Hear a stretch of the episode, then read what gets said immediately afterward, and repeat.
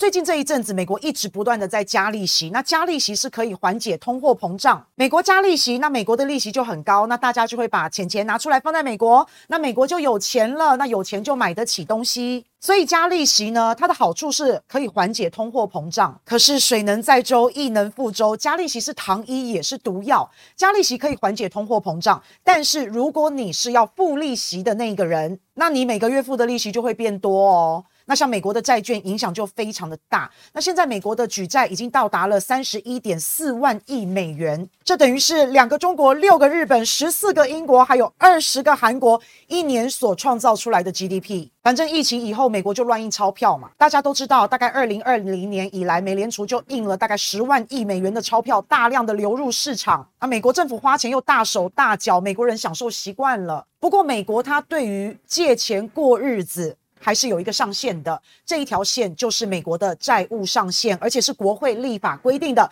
政府可以借钱过日子，但是呢，借的钱不能超过这一条线，不然就违法了。那目前呢，这个债务上限是三十一点四万亿美元，也就是说，美债已经逼近了这一条红线，很快就不能再借钱过日子了。那美国呢，就是一直挖东墙补西墙，然后靠着借钱来过生活。可是借钱是要付利息的。那现在美国的利息又一直涨，一直涨，一直涨，所以现在美债光是付利息就非常的辛苦。但你也不可能不让美国政府借钱呐，哈，不然他日子过不下去。所以美国的财务部长耶伦就跟国会说，要把这一条红线，这一条债务上限再继续的提高啊！如果不提高的话，美国最早六月一号就会爆发历史以来第一次的债务违约。简单说就是美国没钱还了，还不起钱了。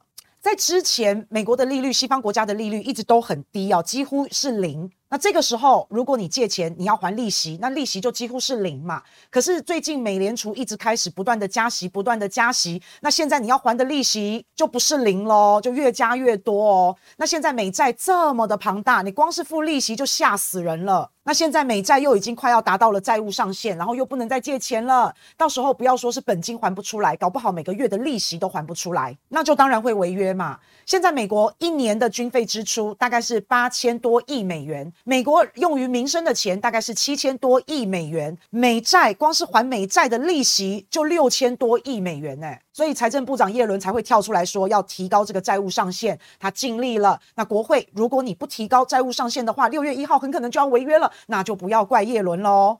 不过美国在历史上是从来没有违约过啦，美国的信用一直都很好。但是我认为美国的经济要爆雷，这个是迟早的事。你想想看嘛，一个人好吃懒做，没钱了就印钞票，没钱了就加利息，然后告诉大家我没钱了，我把利息升高，你们都把钱放在我这边，因为我这边的利息高。美国一直以来就是在做这样的事。那以前呢，大家一看到美国升利息，大家就赶快把钱放到美国，因为那个利息好，要去领比较多的利息，或是大家就把原本的投资、原本的存款就拉出来移到美国去，因为美国升息了，它的利息好。所以美国只要一升息，那全世界的钱可以说就是跑到美国去了。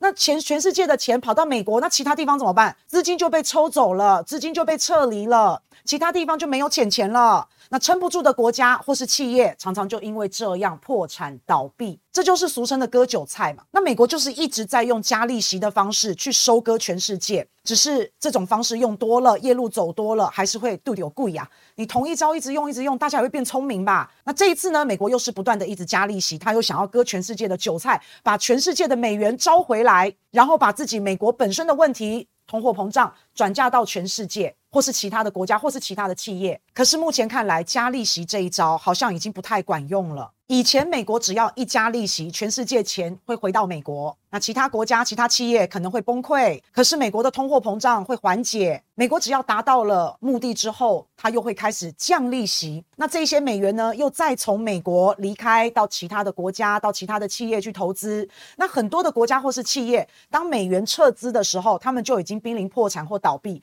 那现在美元资金又来了，那就可以用非常低价来收购这一些体质还不错的企业。只是他们一时周转不灵而已。那一些有潜力的企业或是国家的国器，就变成非常的划算了。然后等到美国自己国内通货膨胀又起来又高起来，美国又再一次升息。然后等到美国国内自己的经济状况得到缓解，它又开始降息。反正就这样升升降降，升升降降，一直无止境的循环。那现在大家都已经熟了这个套路了，大家对美国也越来越提防了。所以现在美国想要割别人的韭菜，可以说是越来越难。所以这一次美国一直升息，一直升息，就没有像以前一样有这么庞大的。美元回流到美国，那甚至有一些是被中国大陆吸走的。美国就这样一直加剧的加利息、加利息、加利息。但是这一次他并没有收割到中国、印度、巴西、越南、泰国，哎，这一次都没有崩盘哦。啊，美国这一次想要割人家韭菜，结果反而把自己割伤了。那美国现在自己国内通货膨胀问题还是非常的严重，那东西就很贵。那现在美国需要很物美价廉的中国制造，才能够让美国人买到便宜的东西，才能够镇住这个物价，不然民怨沸腾啊。不过我们再回头看，好久以前，二零零八年的时候，那时候美国的金融危机，那个时候的状况跟现在的经济危机不太一样，可是都是一场危机啊。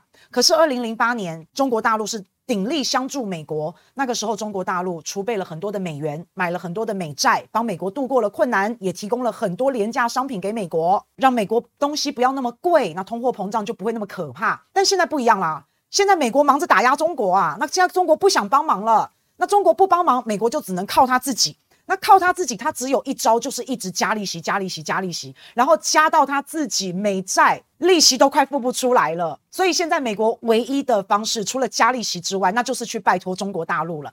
拜托中国大陆不要再卖美债了，甚至再买一点美债。拜托中国大陆，全世界不要再去美元化了，甚至多储备一点美元。拜托中国大陆，再多一点廉价的中国制造商品，可以让东西再便宜一点，稳定美国的物价。所以美国自己心知肚明。只有中国大陆才能帮他，所以美国最近的态度，整个嚣张跋扈的气焰全部都改变了。美国财政部长耶伦说，中美为两大经济体，应该要好好合作，千万不能脱钩。然后前两天那个布林肯多次被中国大陆拒绝的布林肯，他说他计划在条件成熟时呢，想要再一次出访中国。而沙利文他也在演讲的时候说，拜登政府从来就没有想跟中国大陆脱钩。只是想要降低来自中国的风险而已。至于那个最反华、反倒失心疯的贸易代表，死都要打关税战的戴琪，他竟然说中国大陆是美国非常重要的贸易国，美国不打算和中国大陆脱钩。哇，真的是太阳打西边出来了！看来美国现在真的是非常的头痛啊。遇到困难不怕，怕的是没有解决办法；遇到对手不怕，怕的是对手太强。